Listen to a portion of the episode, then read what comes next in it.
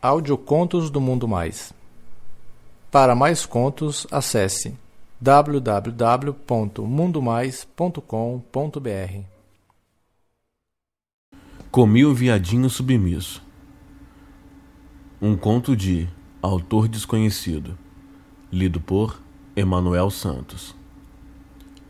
Eu vou contar uma história inusitada e excitante. Quando eu tive um viadinho submisso. Tenho 1,70m, uns 90 quilos, sou peludo e calvo, apesar de ter 37 anos. Certo dia eu estava num site de bate-papo e conheci o Luan, um passivo que me pediu para fuder com ele. Como eu nunca tinha tido experiência em comer um viadinho, eu fiquei muito relutante, mas ele disse que queria beber meu mijo. Isso foi um estupim para tomar coragem e meter a vara naquele boyzinho de 23 anos. Cheguei na kitnet dele após meu treino de jiu-jitsu e estava muito suado. Encontrei o carinha de joelhos com a cara de quem queria apanhar e vestido uma calcinha branca.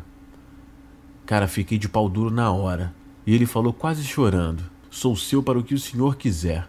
Logo eu tive um lampejo de ideia. Tirei minha faixa do kimono da bolsa e disse: Vou te bater. Logo ele respondeu de uma forma bem excitado: Eu mereço, senhor. Dei várias chicotadas nele, e isso me fazia rir e ficar muito excitado também. Quando eu vi que as costas dele estavam vermelhas, eu parei. Tirei a roupa e mandei ele chupar meu pau suado. Ele mamou como poucas mulheres já me mamaram. Uma encostava o dente, lambia a base para a cabeça com a língua cheia, igual picolé. Passava a língua na dobra da minha glande. Logo mandei ele cair de boca no meu cu. Mandei ele lamber pensando que ele iria retrucar por eu não ter tomado banho. Aquele safado não hesitou. Chupou meu cu bem gostoso até eu dizer para ele ficar de quatro. Pus a camisinha, arrebentei aquela bunda lisa. Luan gemia de dor, de prazer. E eu, como já estava muito excitado, gozei logo.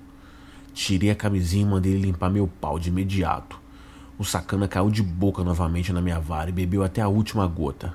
Peguei ele pelos cabelos e puxei até o box do banheiro, onde eu disse: Abre a boca, viadinho, porque eu vou mijar. Depois desse encontro, a gente se encontrou mais umas três vezes.